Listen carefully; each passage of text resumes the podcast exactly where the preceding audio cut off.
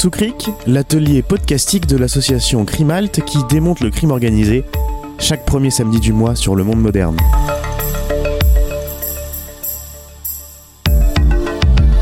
Une émission proposée et animée par Carole Rouault et Fabrice Risoli.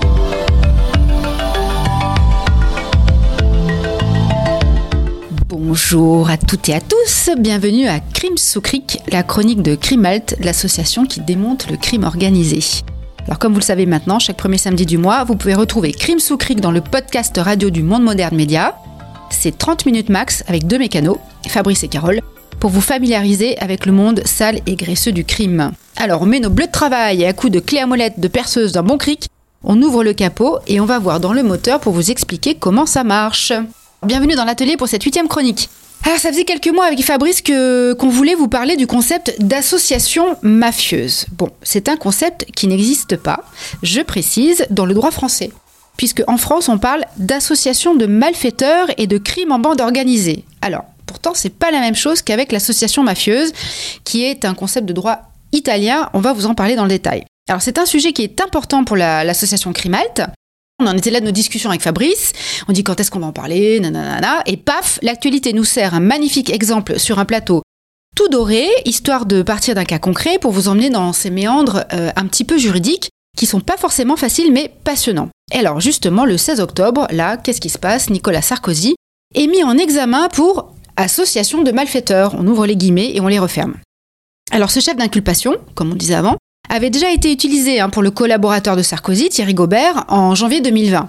C'est la quatrième mise en examen de Sarkozy dans le cadre de financement de sa campagne présidentielle de 2007 avec des fonds libyens. Euh, on vous renvoie pour ça euh, à Mediapart hein, qui a fait l'enquête. Mais c'est la première fois qu'un ex-chef de l'État est donc euh, mis en examen pour ce chef d'accusation de association de malfaiteurs. Cette... Ah, j'entends Fabrice qui soupire et qui trépigne. Alors, c'est une affaire au long cours, hein, comme toujours, avec pas mal de tiroirs, très compliqués. Ça a été révélé, comme je viens de vous le dire, par Mediapart en 2012 et sont également concernés par l'affaire Eric Woerth, Claude Guéant, encore lui, hein, et un peu dans tous les coups un petit peu foireux, bon, ça c'est mon ami personnel, Alexandre Djouri, etc. Bon, alors Fabrice, tu trépines, ça t'inspire. Est-ce que tu peux expliquer à nos crimaltiens ce qu'est l'association de malfaiteurs, donc en droit français? Oui, enfin, comme d'habitude, Carole, tu recommences. Tu veux faire des Balkany et autres Sarkozy du crime organisé alors que ce ne sont que des politiciens qui commettent des délits. euh, Des délits et des crimes aussi parfois. non oui, Hein, ça y ouais. est, tu y vas, comme tu y vas, tu exagères. Il n'en demeure pas moins que ces fameux hommes politiques, condamnés pour association de malfaiteurs, ben en fait, ça n'existe pas en France. Euh, regarde par exemple euh, Jean-Noël Guérini, sénateur, ancien président du conseil départemental des Bouches-du-Rhône, était poursuivi pour association de malfaiteurs, il y a une dizaine d'années, mais il ne reste plus rien de cette accusation, donc il aurait favorisé une entreprise privée, c'est la seule raison pour laquelle aujourd'hui il est renvoyé devant le tribunal correctionnel. C'était prévu pour 2020, mais il y a eu le confinement, donc ça sera pour euh, 2021. Et en plus, ce simple délit de corruption, entre guillemets, fait qu'il a été réélu sénateur au mois de septembre. Ah, c'est pas le fait de corruption, mais en tout cas, ça n'a pas empêché qu'il soit réélu euh, en septembre 2020. Enfin, Oui, les enfin, Balkany, c'est. Il paraît que la corruption paie, c'est là où je voulais en venir. Ah, il paraît, oui. Alors, ok, ça c'est. Tu nous montres que l'affaire Guérini euh, a fait pchit avec euh, ce, ce- ce système d'association de malfaiteurs, mais enfin, comme souvent en France, hein, finalement. Pourtant, si on lit la définition en droit de l'association de malfaiteurs, on a pourtant de quoi mettre des gens à l'ombre, non Euh, Enfin, si je cite l'article, alors c'est l'article 451 du Code pénal qui stipule qu'une association de malfaiteurs est, j'ouvre les guillemets, tout groupement formé ou entente établie en vue de la préparation caractérisée par un ou plusieurs faits matériels, d'un ou plusieurs crimes ou d'un ou plusieurs délits, puni tout ça d'au moins 5 ans d'emprisonnement. Alors, pourquoi est-ce que ça fonctionne pas en fait? Bah, en tout cas, déjà, pour être poursuivi pour association de malfaiteurs en France, il faut être poursuivi pour un autre délit. On dit poursuivi pour association de malfaiteurs en vue d'extorsion ou d'assassinat. Donc on parle d'un délit connexe. Ah oui, c'est un peu comme le Covid, c'est de la comorbidité. On meurt du pas du Covid, mais du- d'une autre maladie. Ok, si ça peut aider nos auditeurs à comprendre. Il y a bien sûr une notion d'infraction collective, il faut au moins être deux délinquants, en gros, mais le plus intéressant, c'est la phase préparatoire, mais d'un autre délit. Donc, Ah oui, alors attends, là ça y est, je perds le fil. Alors, parce que je fais l'andouille, et puis résultat, ben voilà, on n'y comprend plus rien. Alors, moi, j'ai pas fait mon droit, tu sais bien que je préfère faire les chemins de travers. Alors, est-ce que tu peux nous donner des exemples pour euh, qu'on comprenne mieux cette histoire de phase préparatoire, d'être plusieurs, etc. oui, typiquement, l'association de malfaiteurs, qui est un vieux délit, qui existait pour des, des- des choses politiques, va rentrer dans le champ des gangsters par la loi du 2 février 81, la fameuse loi sécurité et liberté. En gros, c'est quoi? L'idée, c'est qu'à l'époque, il y avait plein de braquages qui tournaient mal. Parce que lorsque la police intervenait, en flagrant délit, comme on dit, comme on disait, il y avait des morts et des blessés de partout. Employés de banque, clients, passants, policiers et gangsters. Alors on a inventé l'intervention avant le crime proprement dit, avant qu'il ne soit commis. C'est Minority Report en direct, là? Oui, c'est un, un- un peu moins fort que Minority Report malgré tout, puisqu'il s'agit d'appréhender par exemple des gangsters dans leur roulotte, ça c'est pour faire de la représentation facile, ou chez eux, assis autour d'une table, avec le plan de la, banque sur la table, les armes à la ceinture, les voitures volées sur le parking, bref, ils s'apprêtent à braquer une banque, on peut les poursuivre pour association de malfaiteurs avant même d'avoir commis le braco. C'est quand même malin. Et d'ailleurs, même quand l'attaque à main armée a lieu, on peut condamner des personnes qui ont participé à la préparation de cet acte, même s'ils n'ont pas été présents dans la banque.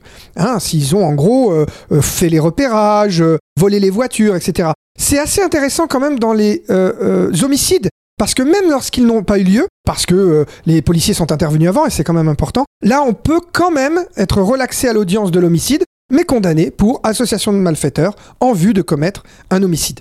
Tu noteras que l'association de malfaiteurs peut concerner toutes les infractions graves, toutes, on peut être association de malfaiteurs, corruption, etc. C'est pourquoi on les retrouve dans les affaires politico-financières ces derniers temps, comme dans l'affaire Guérini dont on parlait tout à l'heure, mis en examen pour trafic et recel euh, d'influence, voilà, deux, deux délits d'atteinte à la probité. D'accord, donc il y a l'association de, de malfaiteurs, mais j'ai souvent entendu dans les reportages ou dans les articles une autre expression qui est le crime en bande or- organisée, j'en bafouille. Alors ça, c'est pas l'association de malfaiteurs, la bande organisée? Non, là, la bande organisée, c'est tout groupement formé ou toute entente établie en vue de la préparation caractérisée par plusieurs faits matériels d'une ou plusieurs infra- in- infractions. En fait, la bande organisée et l'association de malfaiteurs sont quand même étroitement similaires, mais pas identiques. Comme nous dit la Cour de cassation, donc c'est plutôt de la jurisprudence derrière, la bande organisée suppose la préméditation des infractions et une organisation structurée dans ses membres. T'as compris, Carole? Ah ouais, ok, j'ai saisi. Donc là, la bande organisée, c'est finalement une, une circonstance aggravante par rapport à l'association de malfaiteurs, puisqu'il y a préméditation.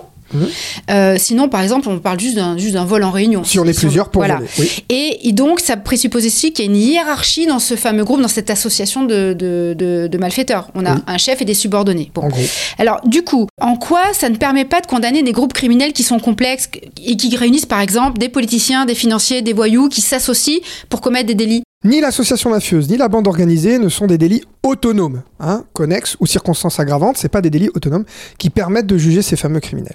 Parce que le groupe criminel moderne, celui qui répond à la convention de Palerme de le- du crime organisé, et je vous renvoie à notre podcast sur le crime organisé, Podcast de septembre, on définissait le crime organisé. en effet, ce sont des groupes criminels qui blanchissent, conditionnent la vie politique, économique et judiciaire et médiatique. Ce ne sont pas uniquement des braqueurs. Qu'est-ce qui se passe dans ces cas-là? En premier lieu, on a un problème puisque ça ne permet pas de poursuivre des activités économiques, en tout cas d'apparence légale. On ne peut pas, avec l'association mafieuse, poursuivre des gens qui sont associés à des criminels et qui blanchissent l'argent. Parce que euh, ils le blanchissent, mais donc en fait ça paraît légal. Ça de- paraît légal, voire même c'est euh, blanchi une troisième fois, c'est de l'investissement. Ils sont pourtant en contact avec des gangsters, ils ont leur argent sous forme de prête-nom, et c'est, on ne peut pas les mettre dans l'association euh, mafieuse. T'as un exemple? Typiquement, Ouais. en France, le problème, quand je regarde l'affaire du cercle Wagram, à peu près une dizaine d'années, à Paris, qui a vu condamner un caïd de la brise de mer, une organisation criminelle française Euh, Corse. corse avec des prête-noms, hein, ceux qui tenaient le cercle de jeu légal, des complices, dont l'épouse qui est propriétaire des biens, qu'on a essayé de confisquer, mais aussi un maire qui a avoué avoir transporté 10 millions d'euros pendant 10 ans de Paris à la Corse, donc le cash qui partait du cercle de jeu légal vers la brise de mer. Eh bien ça, sincèrement, ici, en Italie, il y a tous les éléments l'association mafieuse. Le deuxième problème, c'est la preuve. on a du mal avec l'association de malfaiteurs de voir ce que est le projet criminel. Pourquoi? Parce qu'il y a un truc qui s'appelle la loi du silence chez les gangsters professionnels. Les organisations criminelles génèrent cette loi du silence par la peur, par le consensus social, par plein de choses. Pour rappel, en France, on a déjà tué des témoins pour qu'ils n'aillent pas au tribunal. Hein, ça donne pas envie de témoigner. Des témoins ont été achetés, comme dans le cas de la tuerie du bar des marronniers qui a eu lieu en Mar- à Marseille. Encore les Corses, je suis désolé. Mais là, on a, on a interpellé euh, ceux qui, qui, qui polluaient le, le procès. Oui, ça c'était en 2006, hein, c'est pas très 2006, vieux. ouais, c'est Mm. pas très ancien. hein. Ouais. Des jurés ont été menacés dans les procès contre la prise de mer, encore une fois, et des gens sont régulièrement torturés dans des cités françaises. C'est documenté. Ça donne pas tellement envie de collaborer contre les gangsters. Ah ok, bon, donc je comprends la mécanique. Alors du coup, pourquoi le lien entre le crime organisé et la corruption des élus, par exemple, enfin des politiques, n'arrive pas ou, ou très peu à être démontré dans l'enceinte des tribunaux en France? Deux raisons, mais d'abord, peut-être parce que le lien entre élus de la République française et crime organisé n'existe pas. Hmm. Malgré les trois reportages d'Arte euh, sur Mafia et République. Malgré cela. je, te, je- je te sens ironique. Oui, un peu ironique. Mais quand on est scientifique, quand on voit pas les choses, c'est que peut-être qu'elles n'existent pas. Ou alors, c'est que les outils juridiques ne sont pas adaptés à la criminalité moderne. D'ailleurs, la commission crime du Parlement européen, en 2013, demande une harmonisation des crimes de type mafieux en Europe. C'est un euphémisme pour dire faites comme l'Italie, un délit associatif euh, euh, criminel, c'est très important. Depuis deux ans d'ailleurs, en France, il y a quand même une nouveauté. Des collectifs citoyens anti-mafia en Corse demandent avec insistance le délit d'association mafieuse. Ces collectifs sont le collectif Massimo Susini, nom d'une victime, et le collectif Non à la mafia, oui à la vie. D'ailleurs, sur ces collectifs, vous pouvez écouter notre crime sous cric de mars 2020, la première émission, où on vous parlait de ce sur- sursaut citoyen en Corse contre le crime organisé. Et je tiens à dire que en demandant, comme Crimalt qui demande depuis 10 ans euh, le délit d'association mafieuse en France, nous ne faisons que reprendre les conclusions de la commission parlementaire de 1992 qui se nommait Commission parlementaire sur les moyens de lutte contre les tentatives de pénétration de la mafia en France.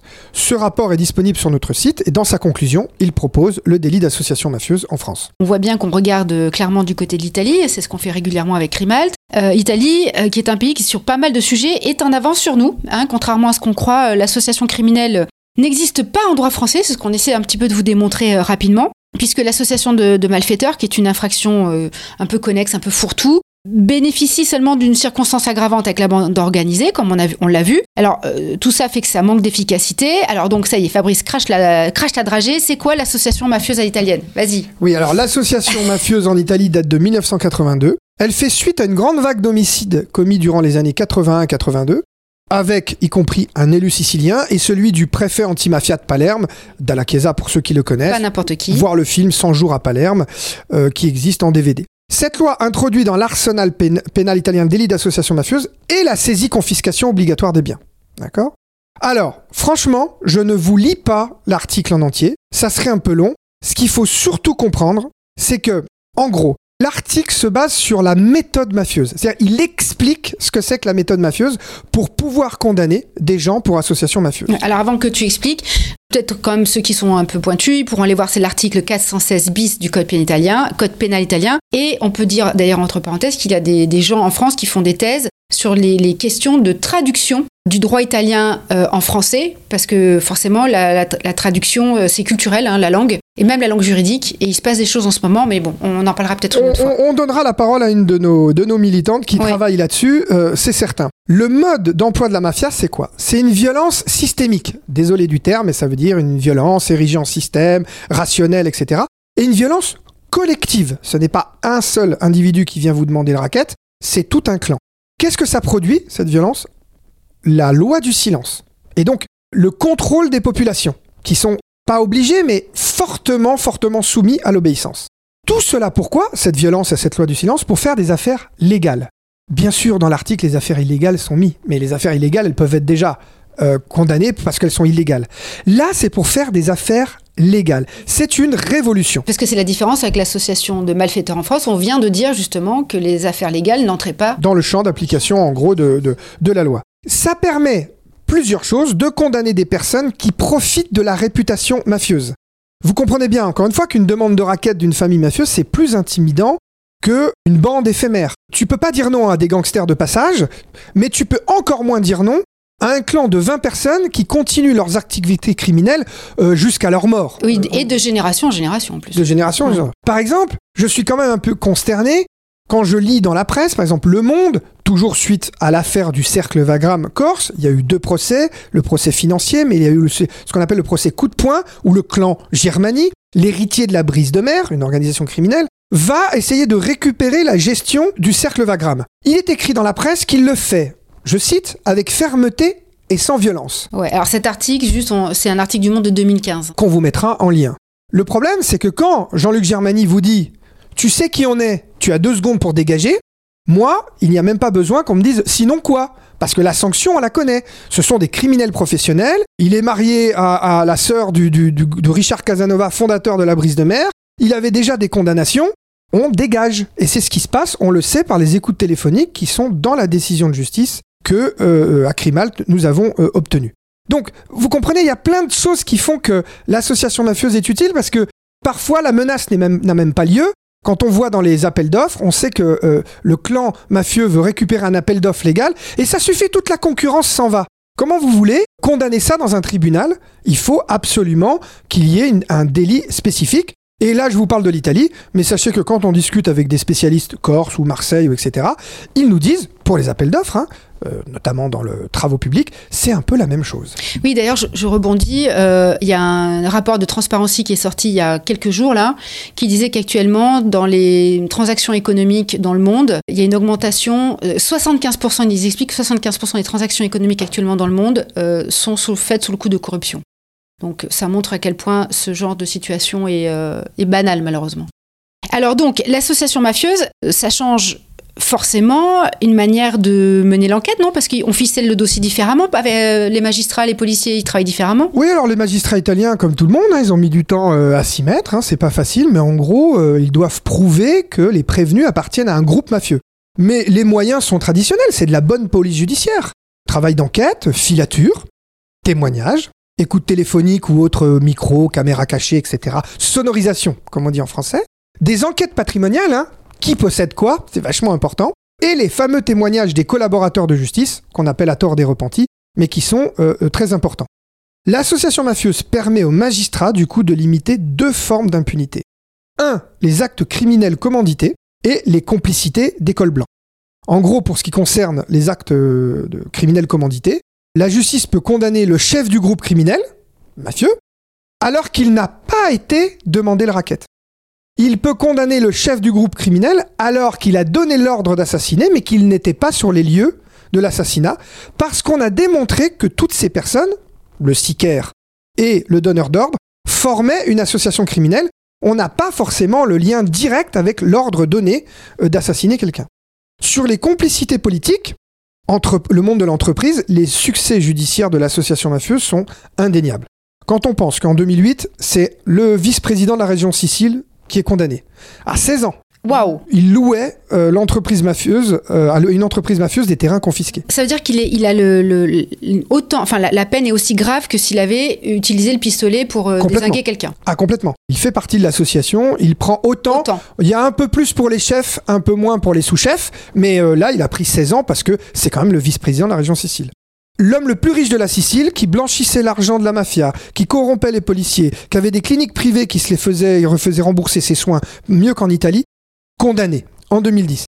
Le roi des supermarchés, 60 supermarchés en Sicile, condamné, association mafieuse, il blanchissait l'argent sale, il doit toute sa carrière à la main. Ce sont des exemples pour vous montrer quand même le lien avec le monde de l'entreprise et de la politique, mais bien sûr, ce qu'on sait plus en France, c'est que, à une autre sphère, le bras droit de Berlusconi a été condamné à 7 ans de prison pour complicité d'association mafieuse. Sous-entendu, si son bras droit historique a été condamné, c'est que Berlusconi savait qu'il dealait avec la mafia. De toute façon, Berlusconi doit sa carrière à la mafia. Et on pourrait prendre d'autres exemples, y compris le- un autre président de la région Sicile qui a Ouais. été condamné à Donc- 8 ans de prison. Là, on voit, on peut faire le tampon, poum, efficacité prouvée, hein, comme on dirait pour une pub, euh, pour une bonne lessive. Du coup, qu'est-ce qu'est-ce que- qu'est-ce qui se passerait si on appliquait ça en France? Alors, il est difficile de donner des exemples d'affaires judiciaires qui auraient donné lieu à des condamnations grâce à ce délit, parce qu'il y a un truc qui s'appelle la présomption d'innocence. Je me vois mal dire Ah, un tel politicien devait. Mais bon, Dans le cas de l'affaire du casino d'Annemasse, pour laquelle Pasqua, ancien ministre de l'Intérieur, a été condamné, qui sait si une enquête sur un délit d'association mafieuse n'aurait pas permis de découvrir ses accointances avec des membres éminents, Et on du va coup, dire, de, du crime de organisé. faire le lien vers d'autres affaires qui sont traitées de façon séparée en France, peut-être. Oui, si on prend le cas euh, Jacobi, ancien président du Conseil départ- général de Haute-Corse, Oui, alors lui, il a été condamné pour détournement de fonds publics. hein. c'est ça. Ouais. Il prenait de l'argent sur des gîtes ruraux avec des subventions qui ne tournaient pas. Là, sincèrement, une enquête pour association mafieuse avec les complicités dans un tribunal aurait peut-être permis de faire de la lumière sur l'assassinat quand même de deux de ses directeurs de cabinet. Plus concret, si on lit le rapport du Cirasco, On en a déjà souvent parlé. voilà, service d'information, de recherche, euh, analyse stratégique du crime organisé. Lors de son premier rapport, ils expliquent qu'il y a un clan corso-marseillais qu'on appelle les Baresi Campanella.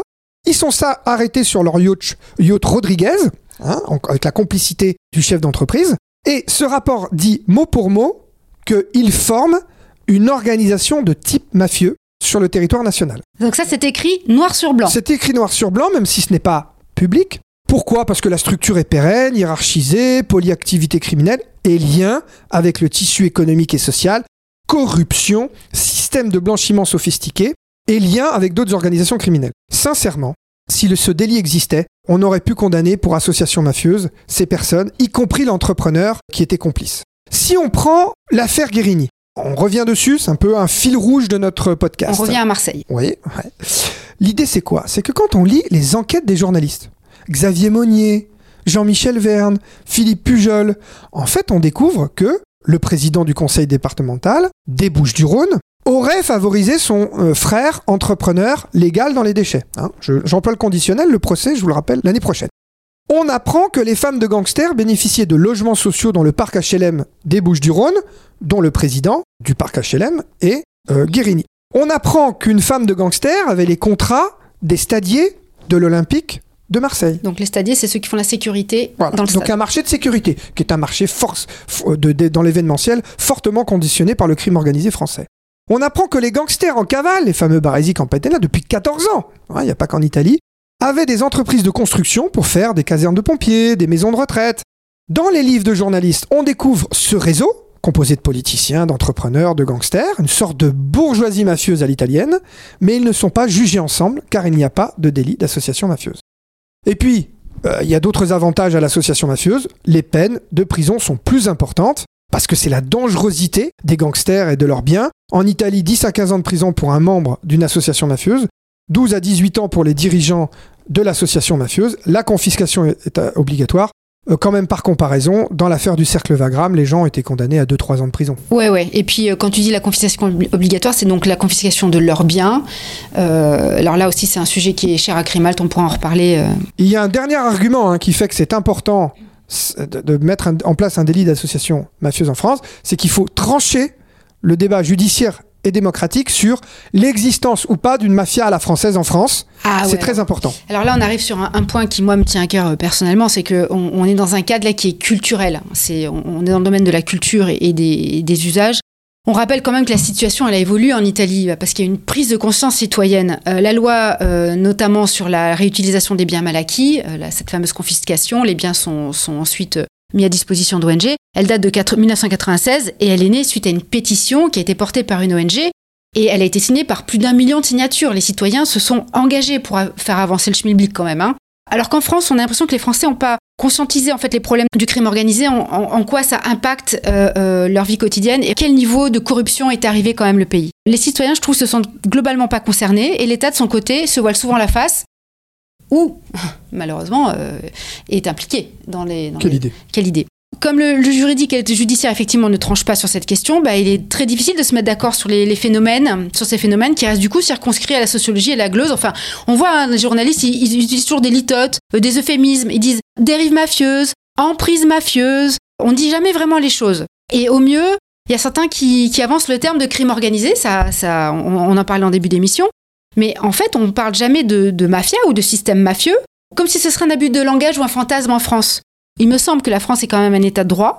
Et tant que la mafia ne sera pas démontrée et nommée dans l'enceinte d'un tribunal, bah, c'est comme si finalement la mafia n'existait pas en France. Je suis bien d'accord. Il est temps pour la France d'affronter sa criminalité avec les bons outils. Ah bah dis donc, ça m'a l'air d'être une super euh, conclusion.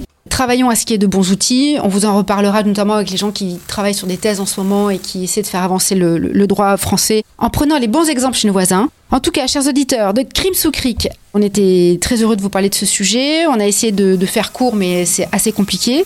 Euh, nous avons le, plaisir de vous retrouver le mois prochain. Ce sera le samedi 5 décembre pour la première diffusion de notre prochaine émission. Et ensemble, on continuera à démonter le crime organisé. Merci à Alexis Poulain de nous accueillir sur ces ondes numériques, à Antoine Gouritin pour son petit bichonnage sonore. Et pour plus d'informations sur le crime organisé et sur l'association Crime Halt, rendez-vous sur notre site crimehalt.org, c r i m h a l t.org. On vous donnera toutes les références qu'on a citées aujourd'hui dans l'émission. À bientôt. Au revoir.